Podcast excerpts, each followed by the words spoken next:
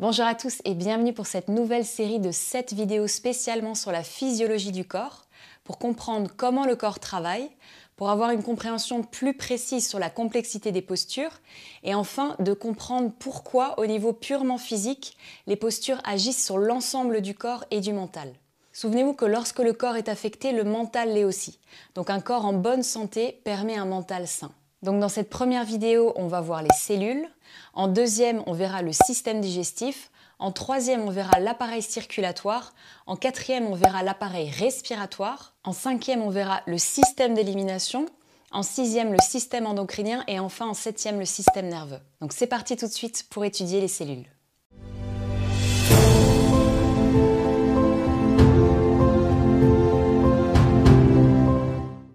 Les premières découvertes concernant les cellules ont été faites par Anthony van Leeuwenhoek, qui a fabriqué un microscope et qui observa les bactéries et protozoaires. Et Robert Hooke, qui disposa de plusieurs lentilles dans son microscope et qui donna leur nom aux premières cellules qu'il étudia dans un morceau de liège.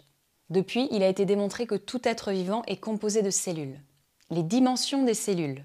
Les cellules sont si petites qu'on les mesure en microns. Le micron est une unité de valeur microscopique qui équivaut à 1 sur 1000 d'un millimètre. Les bactéries sont les plus petites cellules visibles avec un microscope ordinaire.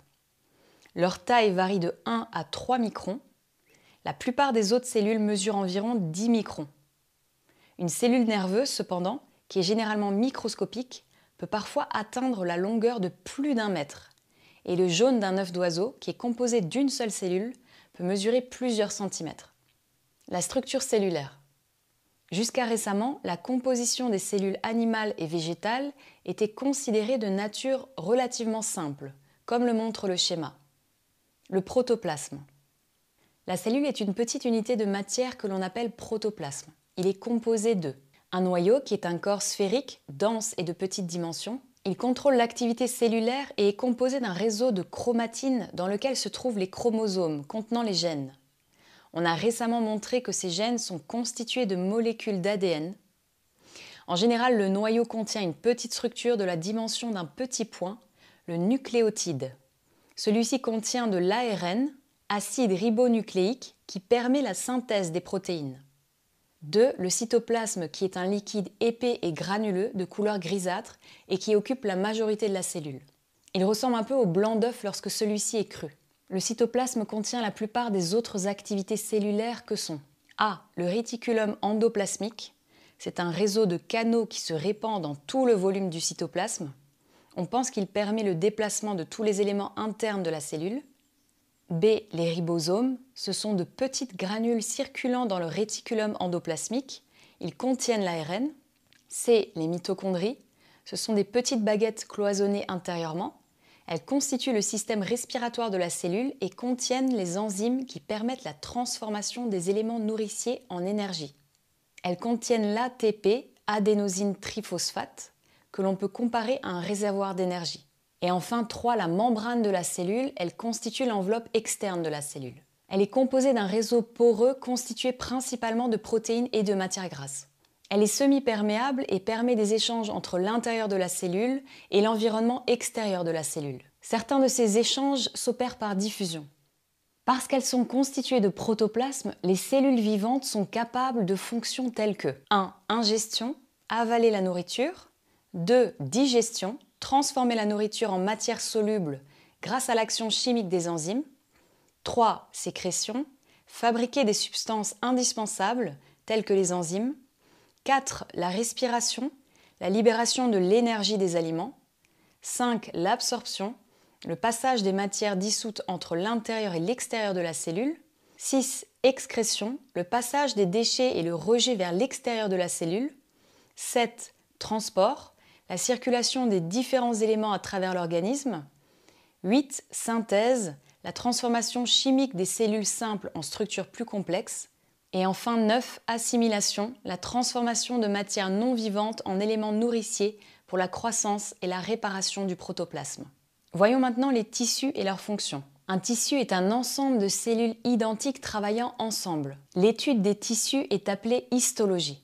On distingue parmi les tissus le tissu épithélial, le muscle, le nerf, les tissus de connexion et de maintien, le sang et le tissu reproducteur. le tissu épithélial.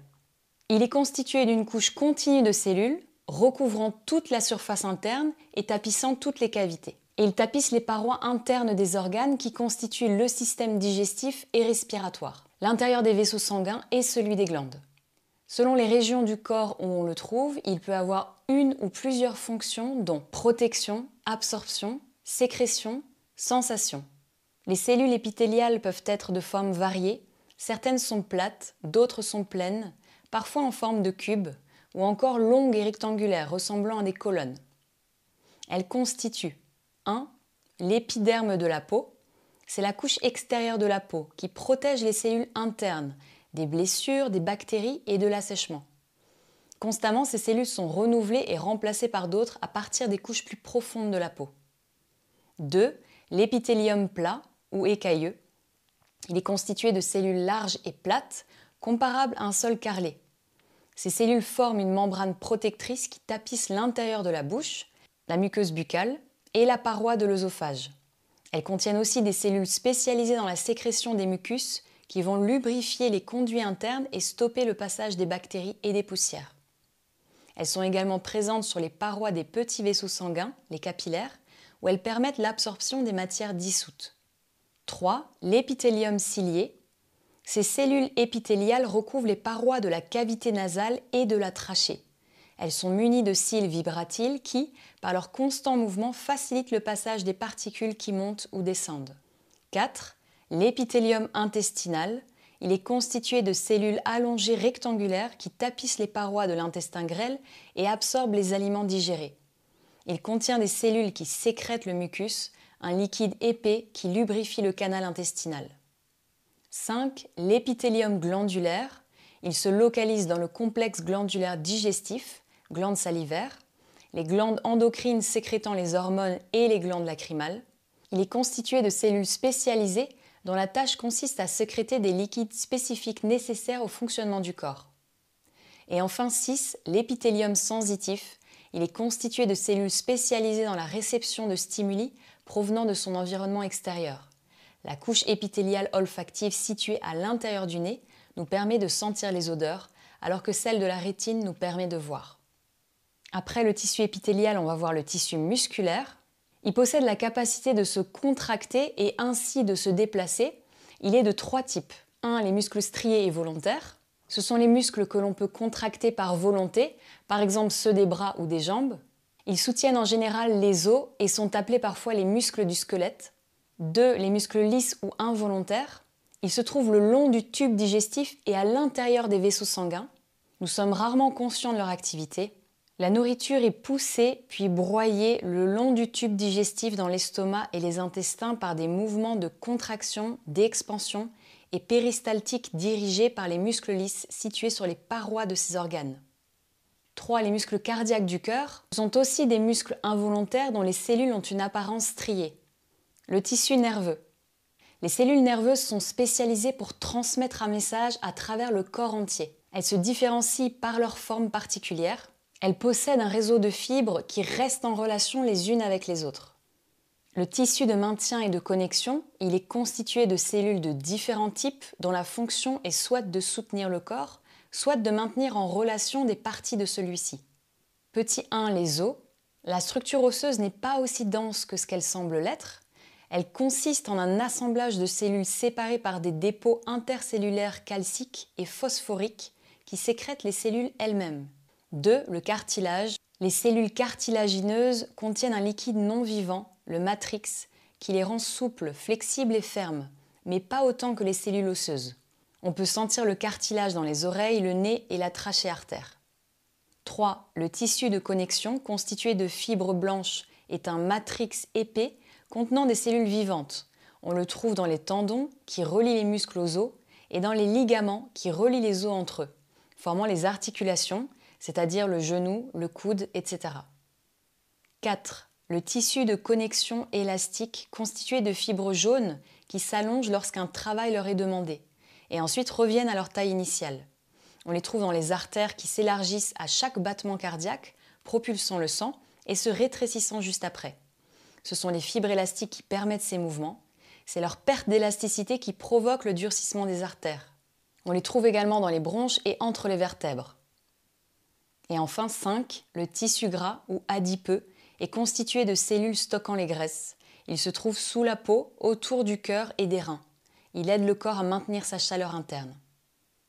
Et enfin, dernier tissu, le tissu sanguin. Les cellules de ce tissu sont transportées dans un liquide, le plasma. Ce plasma est de couleur jaunâtre et constitué d'eau dans laquelle circulent des protéines, des sels, des anticorps, des nutriments, des hormones et des déchets. Il contient trois types de cellules. Un, les globules rouges, ce sont des corpuscules de forme arrondie qui perdent leur noyau après avoir été créés dans la moelle des os. Ils contiennent de l'hémoglobine qui s'associe elle-même à l'oxygène. Leur fonction est d'amener l'oxygène dans l'ensemble du corps. Deux, les globules blancs, ayant une forme d'amibe, ils se déplacent dans tout l'appareil circulatoire et dans l'ensemble des tissus. Ils détruisent et absorbent les bactéries qui s'introduisent dans le corps. Et enfin, 3, les plaquettes. C'est un petit groupe de cellules qui s'occupent notamment de la coagulation du sang. Les organes. Lorsque des tissus se regroupent, ils forment des organes. Par exemple, l'estomac est un organe constitué de différents tissus. Tous ces tissus travaillent ensemble de façon à permettre à l'estomac d'assurer son rôle. De la même façon, les autres organes comme le cœur, les reins ou le cerveau sont constitués de divers types de tissus travaillant ensemble. Les systèmes, avec l'estomac, d'autres organes sont concernés dans la fonction digestive, la bouche, l'œsophage, l'intestin grêle, le gros intestin, le foie et le pancréas. L'ensemble de ces organes constitue le système digestif. Il y a sept autres systèmes composés de groupes d'organes travaillant ensemble. Ce sont le système circulatoire, le système respiratoire, le système excrétoire, le système nerveux, le système reproducteur, le système osseux et le système musculaire l'organisme. Dans un corps vivant, des cellules groupées ensemble forment des tissus. Les tissus travaillant ensemble forment les organes. Les organes sont constitués en systèmes et tous ces systèmes travaillant en coordination forment un organisme. Voilà maintenant pour la première partie sur les cellules. La prochaine fois, on verra le système digestif. N'hésitez pas à me dire en commentaire si ce genre de format vous le trouvez utile. Si vous avez des suggestions, des questions, n'hésitez pas à partager aussi la vidéo, à liker, ça me rend un grand service. Je vous dis un grand merci et à bientôt pour une prochaine vidéo. En attendant, prenez bien soin de vous et de tous les êtres. Telle est la voie du yoga.